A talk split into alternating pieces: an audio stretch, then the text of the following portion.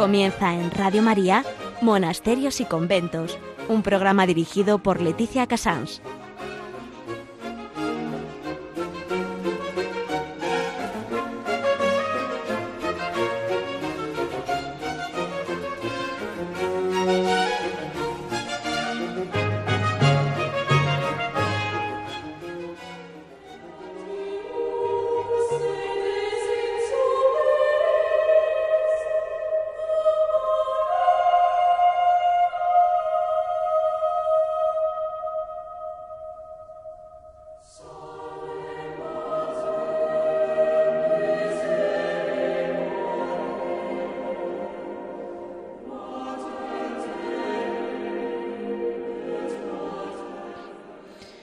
Buenos días, son las 11, las 10 en Canarias, estamos en Radio María y comenzamos un día más o menos monasterios y conventos.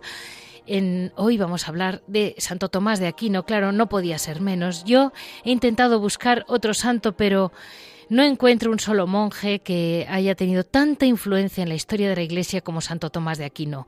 Y celebramos hoy su onomástica. En noticias vamos a dar una puerta abierta a todos nosotros. Archisevilla mm, ha creado una página que se llama Siempre Adelante, Archisevilla Siempre Adelante, que si uno pide oraciones, te contactan, directamente envían las oraciones a los muchos monasterios de clausura que hay en la diócesis. Y eso creo que para muchas personas que a veces estamos lejos de los monasterios siempre puede ser un alivio.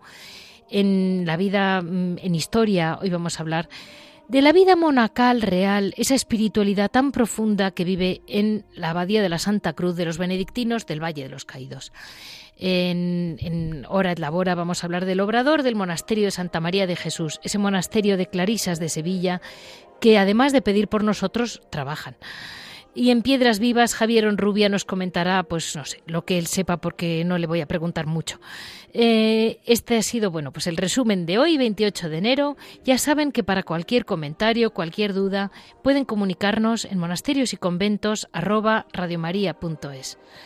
eh, antes de repetirles el comentario, les digo que Enhorabuena a todos los oyentes porque celebramos hace unos días el 20 aniversario de Radio María y me comentan cada vez más religiosas cómo les apoya Radio María a todas. Y yo creo que todos ustedes también conocerlas a ellas. Y así mm, seguimos y empezamos con ilusión monasterios y conventos arroba radiomaria.es.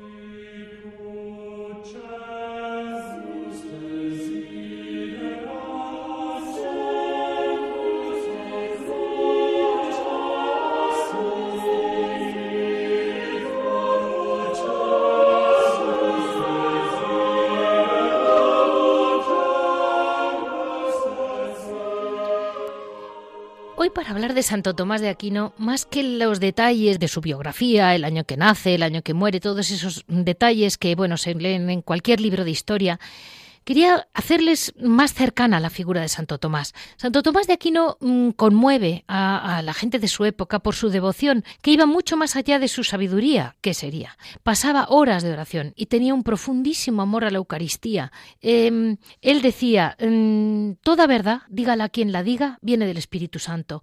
Claro, toda su, lo que nos da a entender la vida de Santo Tomás es que toda su sabiduría viene al final de muchas horas de oración. Él eh, de jovencito estudió en los benedictinos, luego ya de joven conoce a los dominicos, entra en la orden, su familia se opone y es apresado y mientras estaba en, la cárcel aprovecha para estudiar la Biblia y teología. Y después de su liberación fue enviado a Alemania, Colonia, donde estudió con San Alberto Magno, que fue realmente su primer gran profesor. Sus compañeros él era muy gordo, por lo visto, muy grande. Y entonces sus, le, estuvo apodado durante siglos y le siguen como el buey mudo.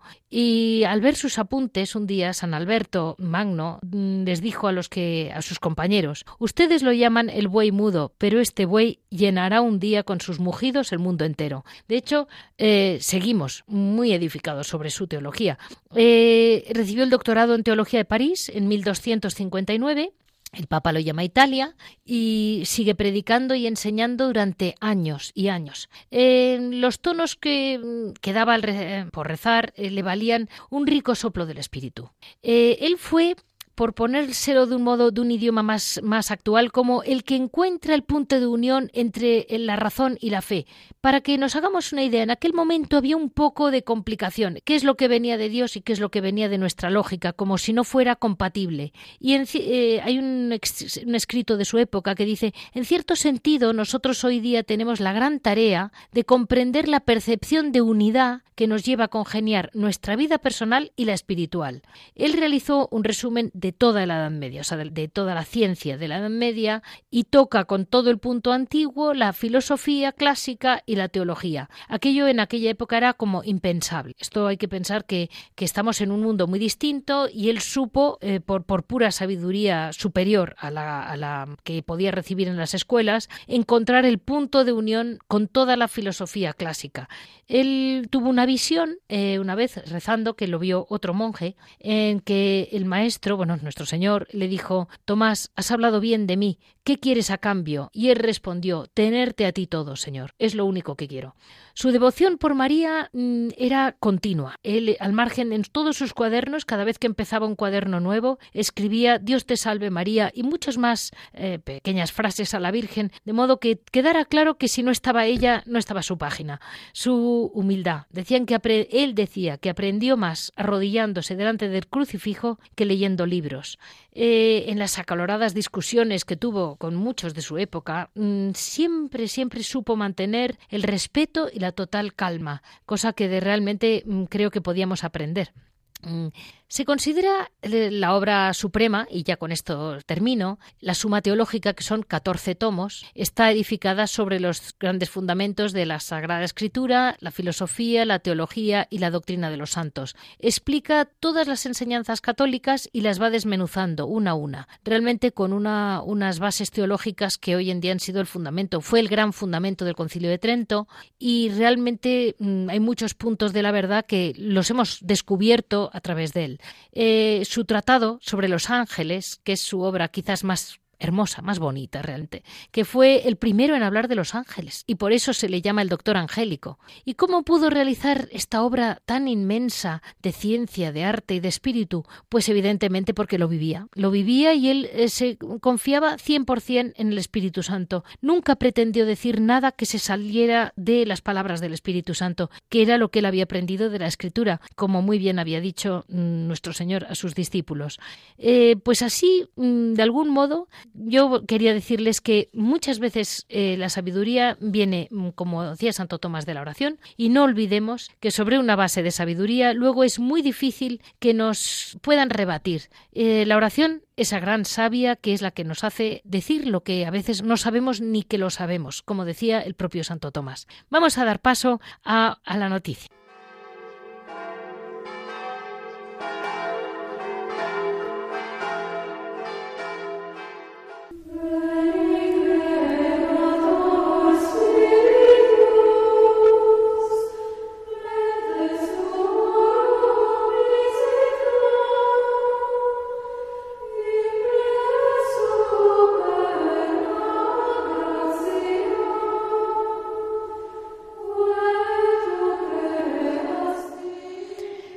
Pues como les comentaba, Archisevilla siempre adelante, una nueva página que ha abierto la, diócesis de Sevilla eh, con muy buena idea, porque la abrió para los fieles, para que los fieles enviemos sus intenciones de oración a un convento de clausura y así luego ellas, ellos la reenvían a las monjas y puedan rezar por ella.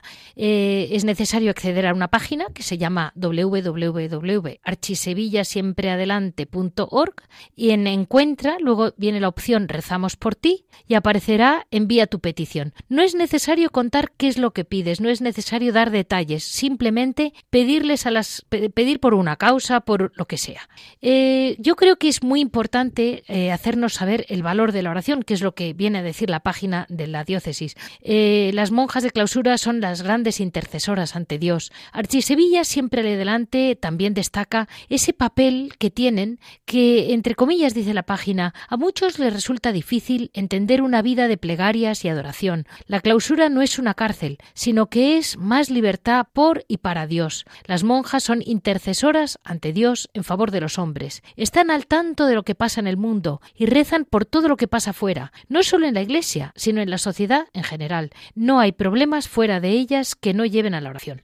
Con esto, pues eh, como pueden imaginarse, yo entré en uno de los monasterios que pertenecen a la página para, para mm, darles a conocer pues a ustedes como de un modo personal ¿Quiénes son esas hermanas que van a pedir por ustedes? Los iremos desmenuzando poco a poco para que vayan al final conociéndolas a todas. Hoy vamos a hablar de las Clarisas, del convento de Santa María de Jesús, que es una verdadera isla de paz en el centro de la ciudad.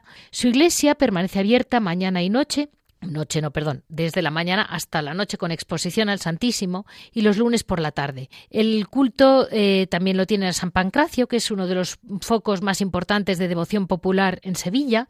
Es una historia bastante particular. Eh, estaba pues el convento, vamos a ser realistas, la edad iba bajando, no había vocaciones, en fin, aquello estaba triste. Y entra Sor Leticia, clarisa mexicana, que llegó a Sevilla hace unos 26 años y acompañada de tres monjas con la idea de revitalizar mm, el monasterio de San Santa Clara. La realidad es que poco a poco, pues hoy, hoy por hoy son 19 monjas, está el monasterio en plena actividad, tienen su obrador, que también tiene mucha fama en Sevilla, que ya lo comentaremos después, y mm, ellos, eh, y además tienen la, pues, la generosidad de decir, dice Sor Leticia, lo que tengamos es para repartirlo entre los que lo necesiten. A nosotras nos dan y nosotras lo compartimos. Es un monasterio que desde la calle recibes desde el aroma del obrador hasta la posibilidad de entrar y permanecer un rato junto al Santísimo, rodeado de obras de arte de las que nunca van a presumir. Lo importante del monasterio no son los muros, sino la vida que hay dentro, dice la priora. Así vamos a dar paso a hablar con, me parece que es con Sor Inés, con Sor María Inés la que iba a poder hablar con nosotros, pero vamos a hacerle cuatro preguntillas de cómo funciona todo esto. Buenos días, Sor María Inés. Buenos días. Muchas gracias por estar con nosotros hoy en Radio María. Mire, yo le quería preguntar, y a partir de que la página de que Archisevilla abrió esta página, ¿están recibiendo ustedes llamadas, madre? Sí, sí recibimos, y de, y de mucha gente. Eso está, o sea, que la gente sigue confiando. Sí, sigue confiando, nos llama a pedir oraciones, mm, nos traen también los huevos para pedir por los matrimonios y, y muchas, mucha, hay mucha actividad aquí, muchas llamadas. Y no solamente de la archidiócesis, sino de, de mucha gente, de las hermandades y de todo. Y mm, dígame, hermana, eh, ¿alguna vez han tenido los, esos frutos de la oración? O sea, la gente después realmente repite, pide otra vez otra cosa, porque eso es que algo le ha ido bien. Díganos ese valor. Muchas veces, muchas veces mm, hay testimonios que sí han venido a dar gracias ¿no? Porque a propósito había una familia que no podía tener bebés. Sí. Entonces, pues vino, vinieron a pedir oraciones a ver si podían tener su su, bebé, su niño. Y al pasar del tiempo, pues sí, nosotros hicimos la novena y, y las misas que ofrecemos al mundo entero, aparte de todo. Y pues sí dio resultado. Y, y vinieron ellos, trajeron una limosna y, y vinieron con el bebé con la niña. O sea que aquello la gente repite porque porque tienen testimonios de que es verdad, vamos. Sí, sí, sí, sí, es que la oración es es verdad. Mm, el Señor existe, e, él, es el dueño de todo, entonces pues este y entonces él escucha. El caso es que nosotras pidamos y él escucha. Mm, y madre, dígame, ¿cómo consiguen ustedes eh, el silencio porque ustedes lo necesitan para poder escuchar al Señor en el corazón de Sevilla, porque con el follón de turistas, el vaivén de gente, yo que he estado en aquel monasterio, aquella calle no se para. ¿Cómo consiguen ustedes mantener ese silencio en pleno Sevilla? La oración es depende de una. Estés donde estés. El caso es que uno tiene que conectarse con el Señor como, como el oxígeno al enfermo. Entonces no podemos estar desconectados de Él porque Él es la vida, ¿no? Él es la vida y Él, por Él nos movemos y Él es la fuerza y la que nos lleva por todo lado. Y pues estemos donde estemos, estemos en la cocina, estemos en el obrador, estemos en la puerta, estemos en la enfermería, pues ahí estamos unidos con Él porque pues es vida, Él nos da la vida. Y entonces mientras estamos unidos a Él, pase lo que pase, pues no no nos distrae. Si uno quiere, porque el Dios nos da la libertad, si uno quiere puede santificarse, si uno no quiere también puede caminar por ahí deambulando, como dice. y mm, realmente, madre, mm, da mucho ánimo para porque hay veces que a nosotros nos cuesta, nos cuesta concentrarnos, nos cuesta, pero mm, pero bueno, ustedes son llamadas por él y, y le dan su vida entera y seguro, seguro que una oración suya vale muchísimo. sí. Pues sí, rezamos por todo el mundo, por los malos y por los buenos. Claro. Al final es, mm, somos hijos de Dios. Él no quiere perder, perder a ninguno y por eso pues también hay enfermos y si el enfermo se sabe ofrecer en, como en el holocausto, pues va, salma, va salvando almas y entonces vale mucho. Y em, hermana, yo hay veces que les, les he comentado a los a, la gente, ¿no? Que mm, el monasterio mm, ustedes además comparten de lo que tienen lo comparten y me decían que va mucha gente también incluso materialmente a pedirles, pues yo qué sé, restos.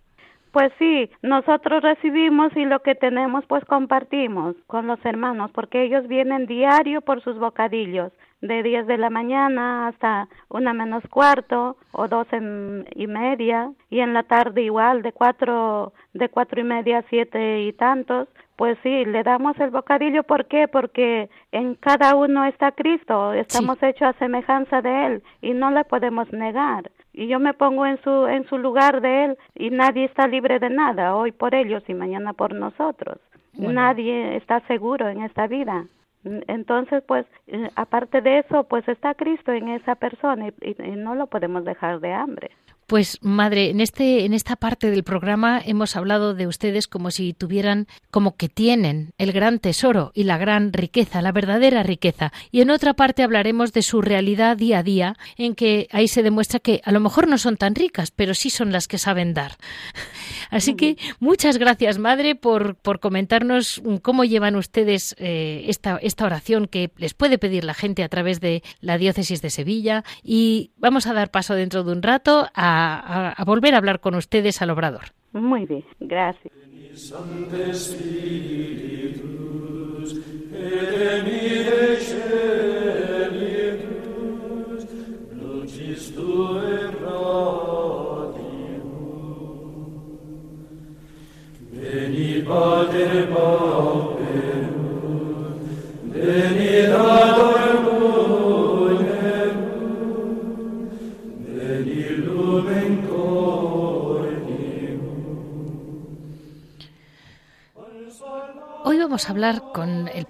Santiago Cantera, que yo creo que ustedes le conocen bien. Él ahora mismo es el prior de la comunidad mm, de la Abadía de la Santa Cruz del Valle de los Caídos. Eh, yo querría enfocar el tema de un modo. Eh, la abadía, aunque es moderna, vamos a llamarlo así, porque es de, los años del año 58, es cuando se funda, el día, en la fiesta del triunfo de la Santa Cruz. Eh, pero a realmente no querría hablar de ella como algo nuevo que ha surgido ayer, porque no lo es. Es como un brote más de la inmensa familia benedictina que viene desde el tiempo de los clásicos, porque ya saben que muchas veces hemos comentado cómo San Benito, cuando aquello colapsó con perdón, y de hecho hay un libro muy divertido americano sobre mm, si ves que esto colapsa, escápate a un monte. Bueno, pues eh, San Benito no se escapó a ningún monte, pero sí, sí le iluminó Dios para crear la primera orden cenobítica que fue creó la regla con toda esa posibilidad, esa, esa gran legislación para saber cómo convivir unos con otros con paz y sin, y sin desastres.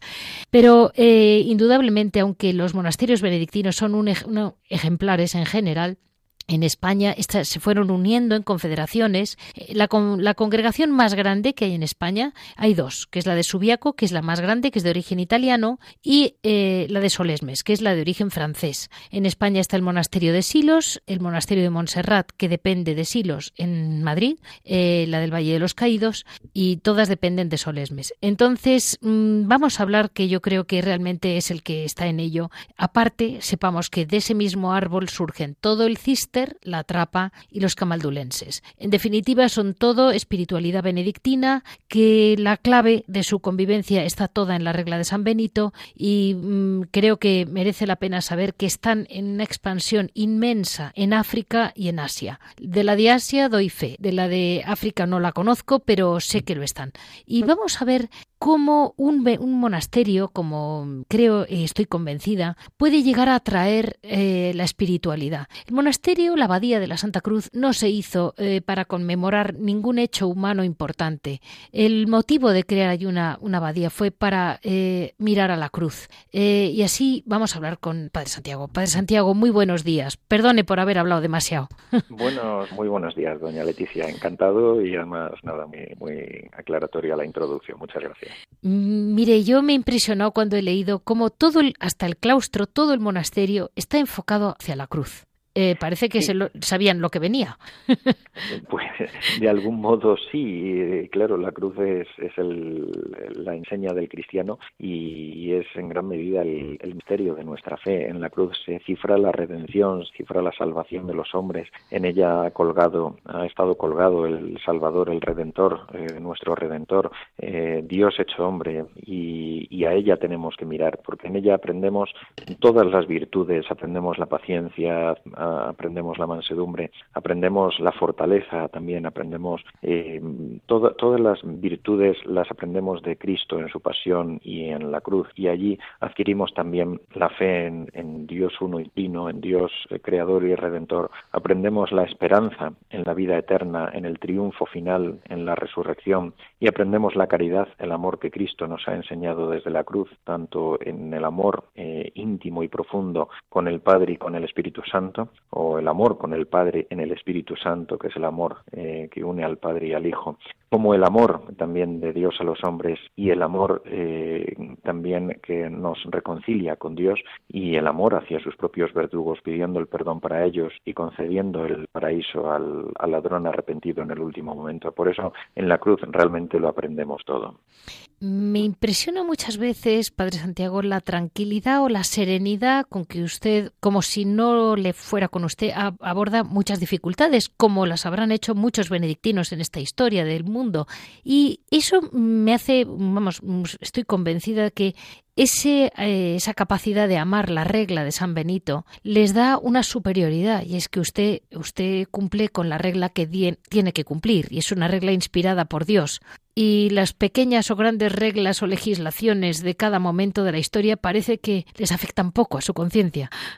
Bueno, es que realmente eh, nosotros tratamos de vivir, los monjes tratamos de vivir bajo la mirada providente de Dios, sabiendo que Dios es el Señor de la historia, que Él es eterno y que los avatares humanos pues son temporales, tienen, hay un ayer, un presente y un, un ayer, un hoy y un mañana, mientras que en Dios todo es un hoy permanente y a ese, a ese hoy eh, constante, a ese hoy permanente, a esa eternidad es a la que tenemos que aspirar. Y por eso sabemos que Dios, eh, la historia, la tiene, tiene su fin, su meta hacia metas de eternidad hacia la gloria del cielo, hacia el triunfo definitivo de Dios en la historia, el triunfo definitivo de Cristo sobre el pecado, sobre la muerte, sobre el demonio. Entonces, pues todos los avatares humanos los tratamos de mirar con, con, esa perspectiva trascendente, mirando hacia, hacia Cristo, que es el eje de la historia. Eh, en, un momento determinado de la historia, eh, Dios se ha hecho hombre, eh, la segunda persona de la Santísima Trinidad, el Verbo de Dios,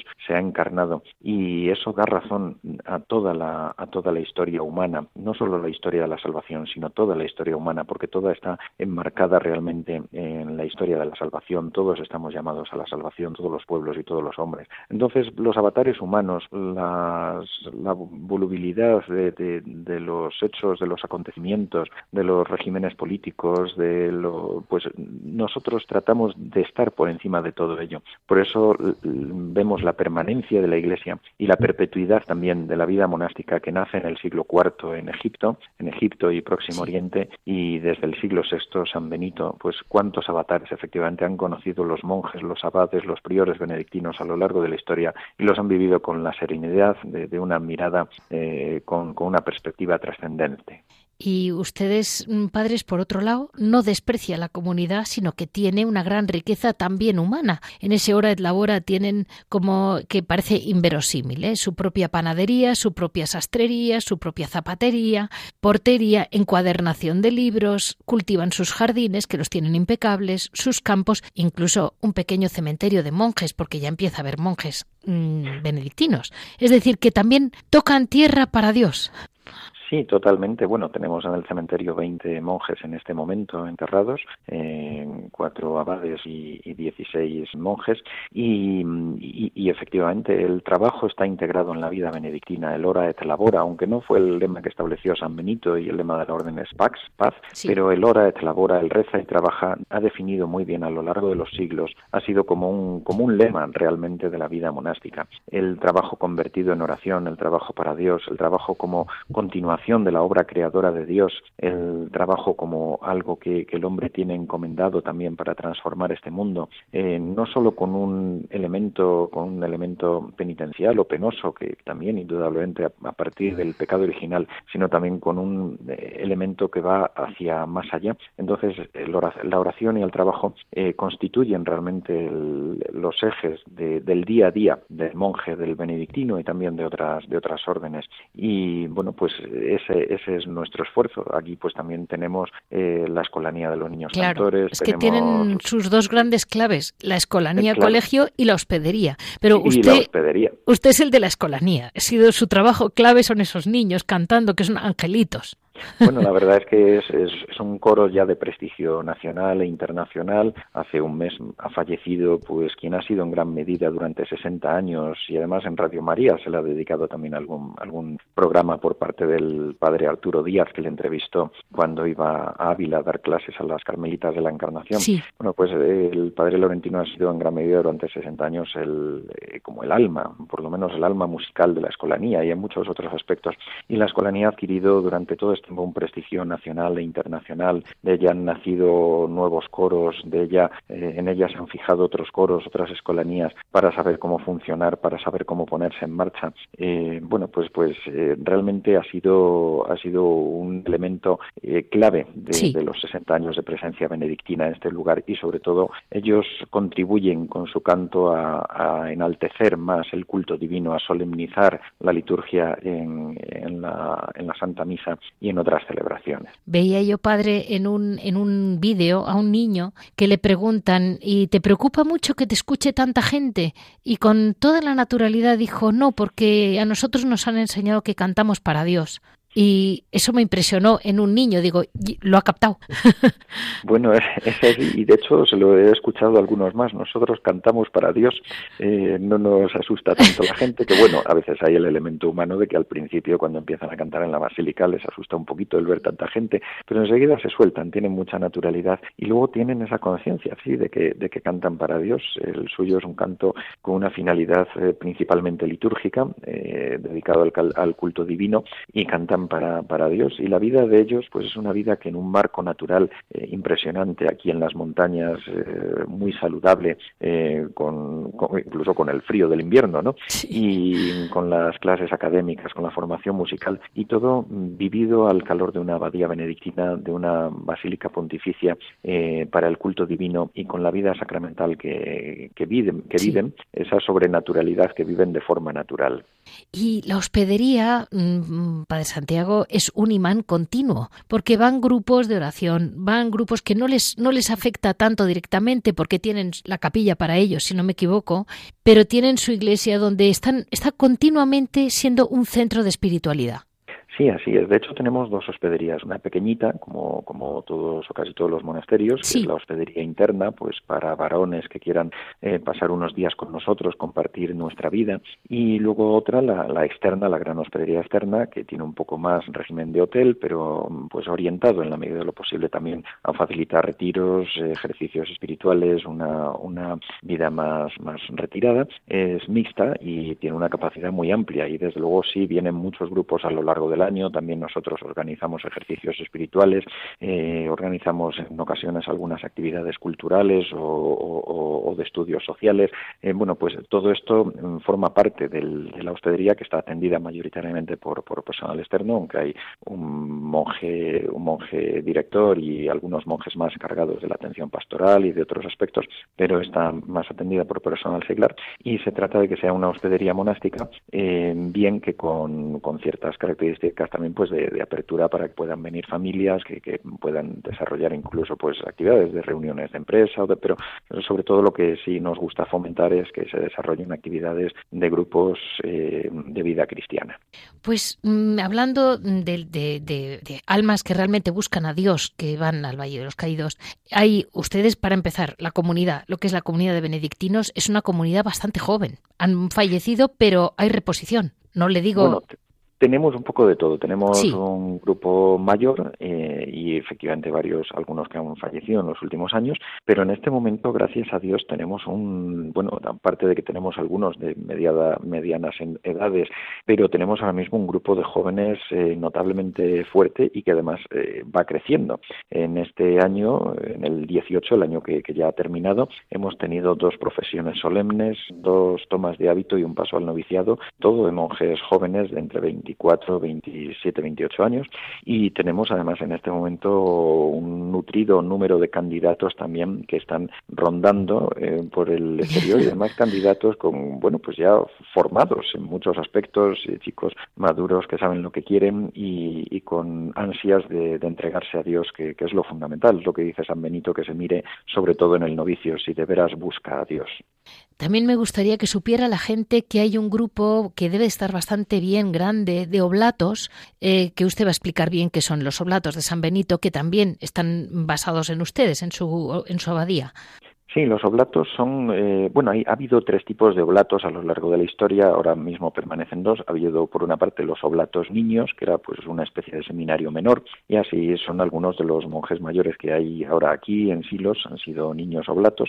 Eh, San, Mauro y San Plácido empiezan un poquito de esa línea, discípulos de San Benito, niños. Eh, hay otro, otro grupo que son los, aunque hoy día no hay, aunque aquí podría ser un poquito los escolanos, podrían ser un poco una especie de, de oblatos, pero bueno, van otro sentido. Y luego hay los oblatos regulares, que son los que viven incluso con hábito en, un monasterio, em, eh, pues ofreciendo su trabajo, su colaboración en un trabajo, eh, en, un monasterio, eh, asumiendo la, vida benedictina, compartiendo la espiritualidad de la vida benedictina, pero tienen más libertad y más disponibilidad de bienes que, un monje de, de, devotos.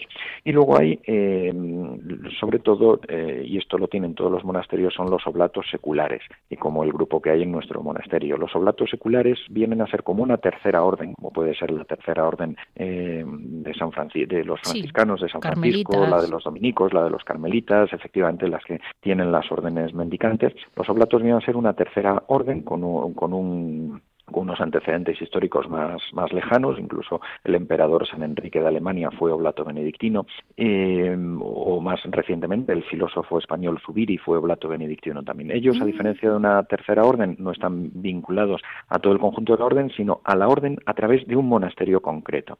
Y su, su misión pues es vivir la vida benedictina, la espiritualidad benedictina dentro del marco de sus posibilidades en el mundo, como, como seglares, como sacerdotes, el Papa Benedicto 16 es oblato secular de un monasterio benedictino suizo. Bueno, pues en el marco de sus posibilidades, en, su vida, pues tener algunos de los rezos, laudes, vísperas, algunas reuniones mensuales, eh, algunos retiros, tiempo de oración al día, etcétera, etcétera, enfocar todo el trabajo de cara hacia Dios, es vivir en la medida de lo posible la espiritualidad de los monjes benedictinos, de los monjes y de las monjas de la Orden de San Benito, vivirlo en su ambiente en el mundo. Mire, Padre Santiago, se me quedan tantas preguntas. Tengo delante la regla de San Benito que compré allí, en la, en la abadía. Tengo tantas cosas que preguntarle que no me caben porque estamos en la radio. Volveremos. Vamos a dejarlo como un primer capítulo y le volveré a molestar en otra ocasión porque eh, da mucho más de sí de lo que parece y, y hay que sacar adelante la espiritualidad del monasterio y la vida tan, tan importante que es realmente una estrella para Madrid tener esa abadía tan cerca. Muchísimas gracias, Padre Santiago, porque además además de todo lo que lucha y todo lo que todo lo que lleva, mm, lo que más se ocupa es de Dios y de sus niños. Pues muchísimas gracias, doña Leticia. Ya sabe que yo siempre he encantado de, hablar con ustedes y de colaborar, colaborar con Radio María y que efectivamente esperamos que, que, nuestro monasterio, nuestra abadía, sea aquí en el Valle de los Caídos, tan cerca de Madrid, una luz para, para toda Madrid y para, y para toda España. Muchísimas gracias, Santiago.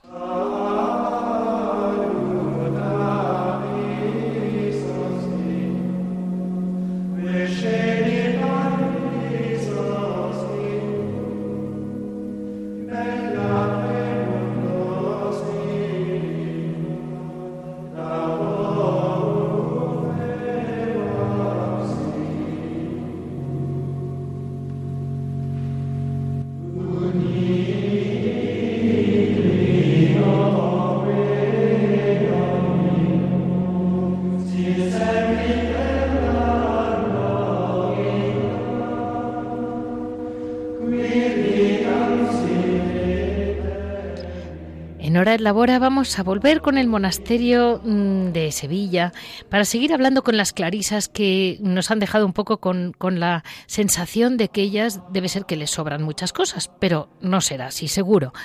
Y vamos a hablar con Sor María Paula, que es la encargada del obrador, mm, por lo menos de momento. ¿Y cuáles son los dulces más vendidos, hermana? Mire, tenemos, eh, por ejemplo, los corazones de almendra, que es eh, uno de lo que mejor se vende, de lo, de lo mejor que tenemos. Y, y, bueno, hay algunos más, por ejemplo, las tejas, pero, pero bueno, el que destaca serían los corazones de almendra. Y ustedes, hermana, participan también en las ventas de, de Sevilla, ¿verdad? De dulces. Sí, sí, sí, sí, en el Alcázar. Sí. O sea que, por lo que he visto de ustedes, participan en todo lo que, lo que hay que hacer para que la gente conozca sus dulces. Pues sí, algunas veces también han venido a hacer algún reportaje o algún periódico y, y sí, eh, se van conociendo. Dígame, hermana, mm, de alguna manera, mire, yo tengo una hija pastelera y sé muy bien los problemas y las alegrías que da la pastelería. Y le digo una cosa, yo creo que al final su secreto es que no tienen prisa. Ponen todo su amor y toda su paz en esos dulces. Pues yo creo que es la gracia, yo creo que la gracia la da Dios, porque pues nosotros ponemos lo que está de nuestra parte y, y eso, la gracia la da Dios.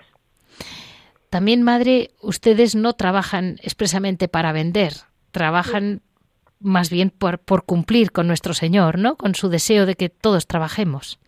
Pues bueno, aparte que, pues sí, nuestra misión pues es la contemplación, orar, pedir, pero también tenemos que hacer algo, de qué vivir. Debemos claro. pues procurar eh, hacer algo para nuestros gastos propios, personales, y, y, porque sí, lo necesitamos también. Aparte que pues sí, la, la gente nos ayuda, pero, pero sí, también pues también lo necesitamos. Así que por un lado pues sería eso. Madre, me decía la, la madre, no, usted es Sor María Paula, que es del, del, trabajo, pero la madre me había comentado, y usted lo sabrá, que empezaron una obra porque se les caía un tejado, prácticamente, estaban muy mal las celdas. Esto se lo comento a nuestros oyentes para que vean con qué confianza en el Señor viven ustedes.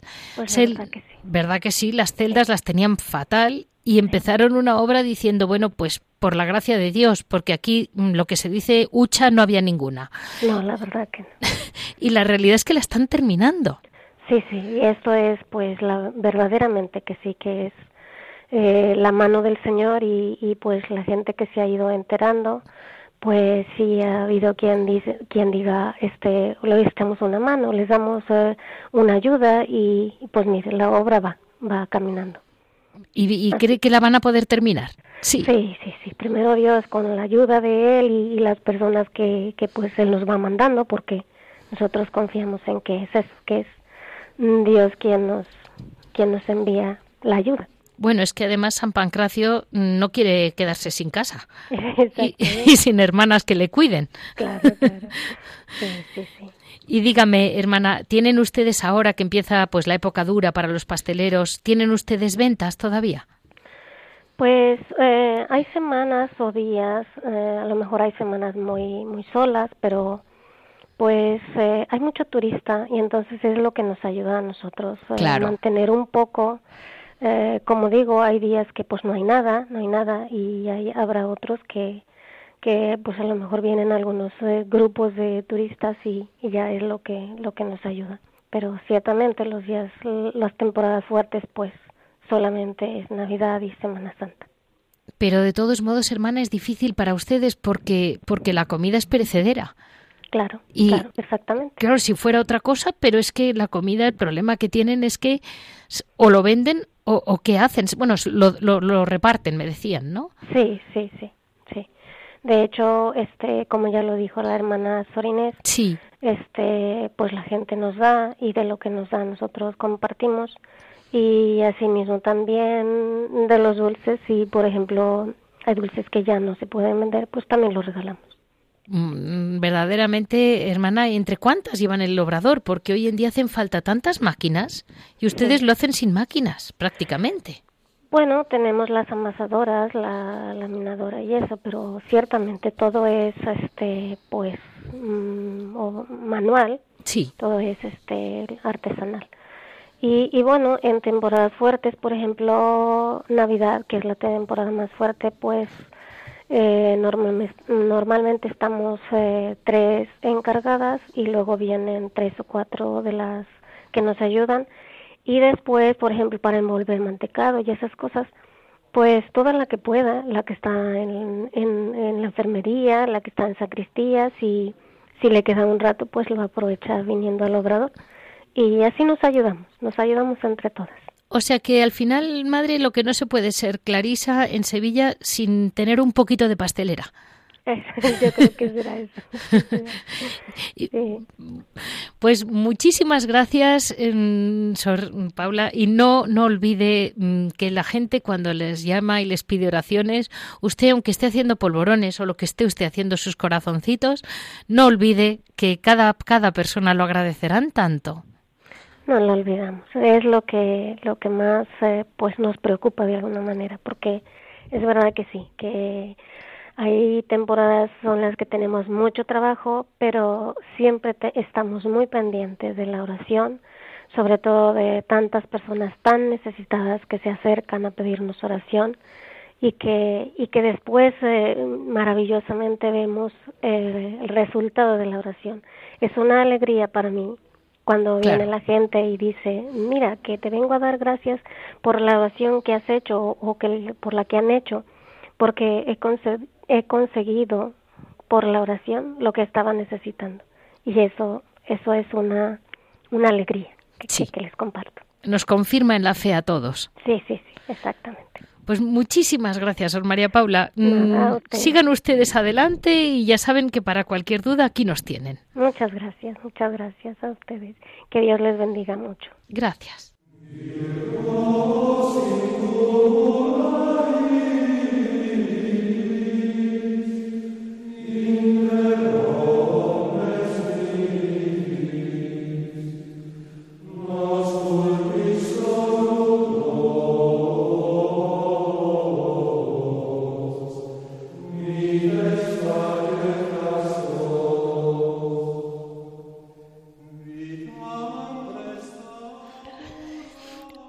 Terminar, estamos hoy con, Javier, que nos va a contar, pues eh, yo creo que Javier sabe mucho sobre Santo Tomás. Vamos a preguntarle más sobre cómo aplican en los monasterios, que seguro que conocen mejor a Santo Tomás que nosotros.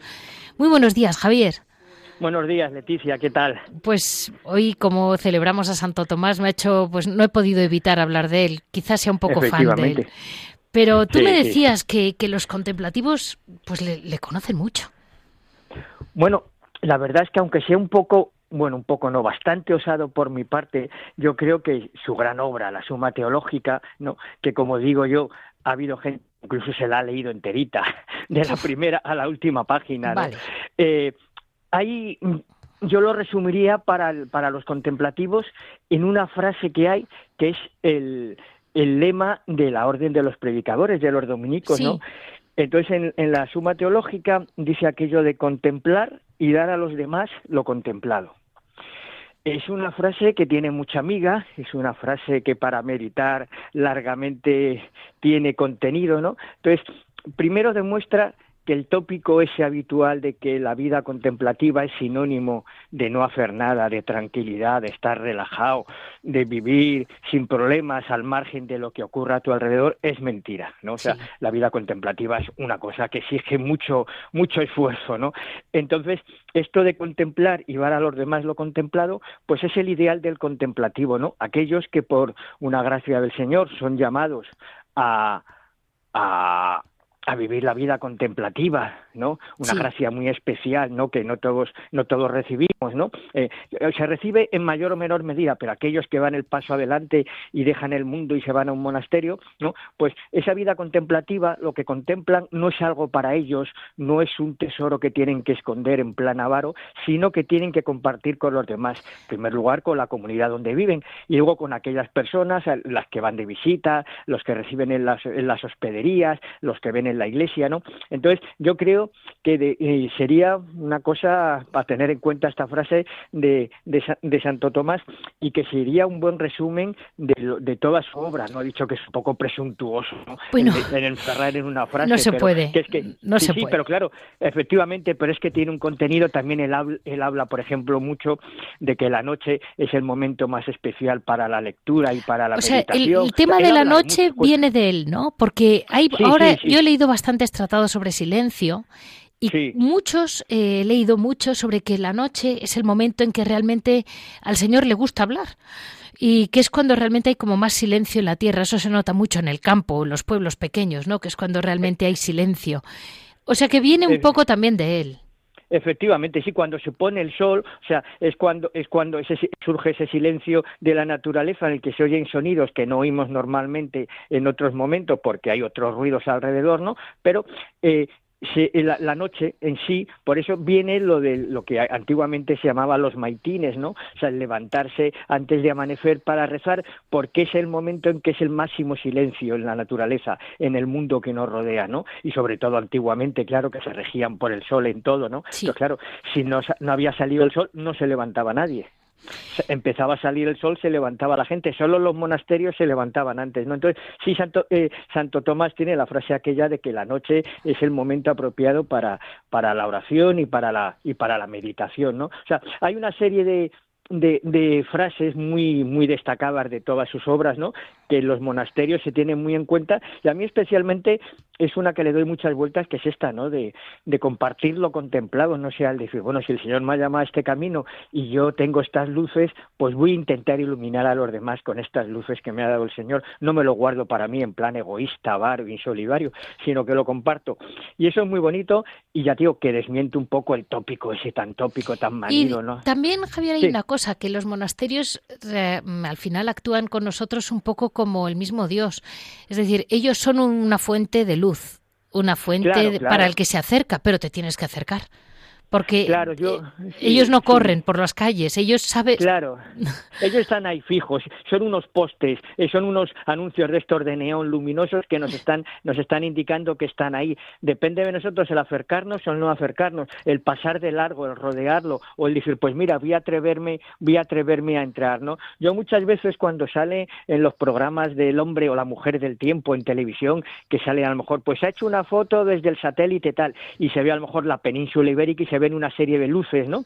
A mí me gusta pensar que esas luces son monasterios, ¿no? hay, hay, y entonces dices, mira, los monasterios que hay por toda España, ¿no? Esas fotos tan bonitas que hacen, ¿no? que se ve perfectamente la silueta de la península ibérica y se ve esas grandes concentraciones, pues mira, Madrid, Barcelona, Bilbao, Sevilla, por las luces, ¿no? Puede decir, bueno, y si las lucecitas estas fueran monasterios, pequeñas, o sea, lucecitas muy, muy chiquititas, candelas, como se decía antes, encendidas, ¿no? Chiquititas, pero que están ahí, que parece que se van a apagar, pero siguen, ¿no? Entonces, efectivamente, son unos focos de irradiación, no sé quién lo dijo, también es muy, se ha repetido muchas veces, ¿no? Pero que son generadores de vida espiritual. O sea, son generadores que están constantemente produciendo vida espiritual.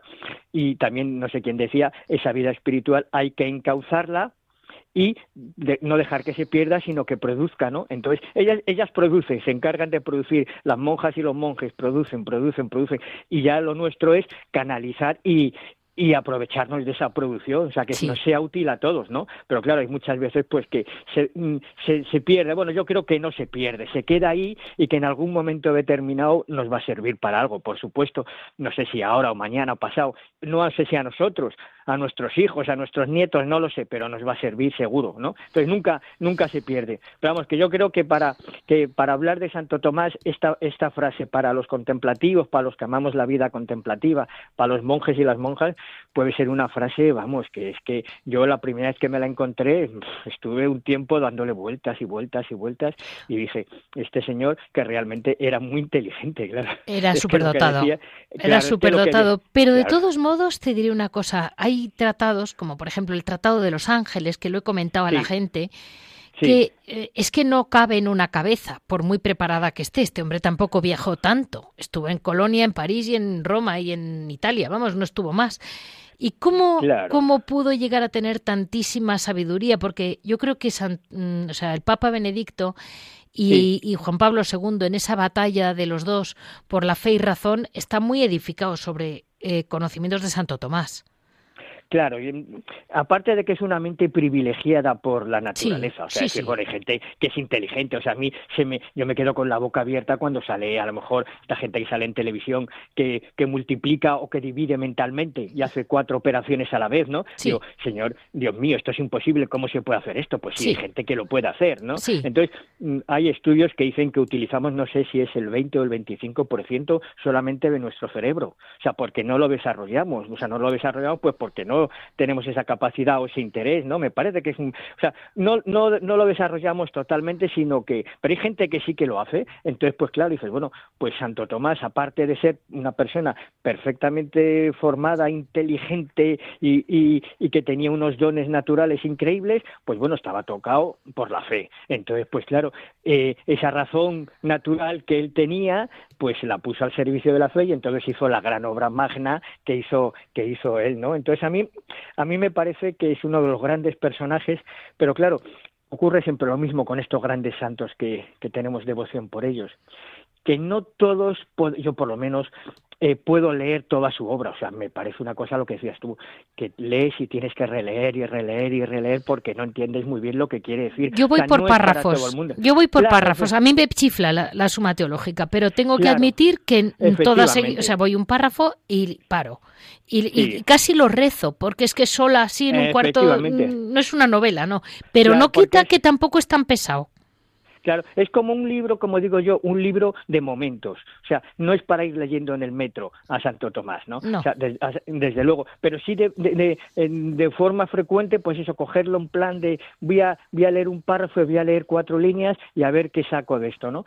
Porque eh, volviendo a lo de lo de la, lo de la noche, ¿no? Pues también él la noche decía que era ideal, bueno, aparte de para rezar, para el estudio y para la contemplación. O sea, él daba mucha importancia a la noche, ¿no? Entonces, eh, cuando te, enfrentas a algún, alguno de estos grandes maestros, ¿no? Pues yo creo que hay que tener mucha humildad y saber, pues mira, yo de 40 obras que tiene, pues me puedo leer cuatro porque no tengo capacidad para leer más, ni estudios, ni conocimientos, ¿no?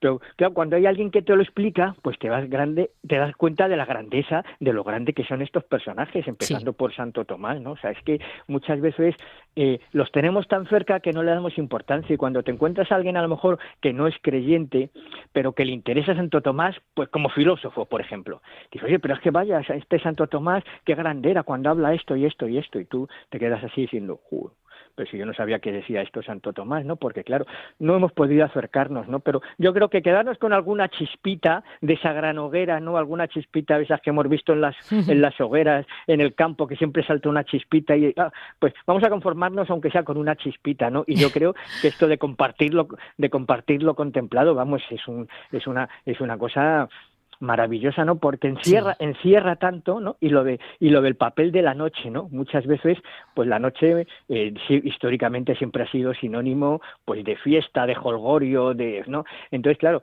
cuando los monasterios es de noche y se levantan a rezar, ¿no? Pues claro, tiene su significado también, ¿no? Y hay monasterios en los que, vamos, se procura entrar a rezar a la iglesia de noche y salir cuando está amaneciendo, ¿no? Que es como un símbolo de que empieza el nuevo. Nos quedamos ahí, Javier. nos, señor. Muy bien. Nos quedamos ahí porque es muy emocionante saber que esta noche, cuando estemos todos durmiendo, está pasando eso en las lucecitas que has dicho. Desde el satélite Nateosato, Moteosat, van a ver las luces de los monasterios que se están levantando. Efectivamente, efectivamente, que se están levantando mientras nosotros estamos en el primer, segundo, tercero, cuarto sueño, pero que estamos dormidos. Pero ellos rezan por nosotros y eso no tiene precio. Muchísimas gracias, Javier. Ya como siempre, buenos días, gracias. Este ha sido el programa de hoy, que espero que a todos les haya llenado de ilusión y de esperanza saber que siempre tenemos almas rezando por nosotros. Es cuestión de buscarlas. En este 28 mm, de enero del 2019, Santo Tomás de Aquino, ya saben que para cualquier comentario, cualquier duda, pueden acudirnos, comunicar con nosotros en monasterios y conventos Hoy además tengo que dar muchas gracias a Mónica, que es la que se ha ocupado de toda la grabación, porque además de su hora et labora con Entre Amigos, hace muchas más cosas de las que sospechamos. Entre otras, hoy llevar el programa nuestro, que se lo agradecemos tanto, además de que su ordenador tiene fuego por detrás. Muchas gracias.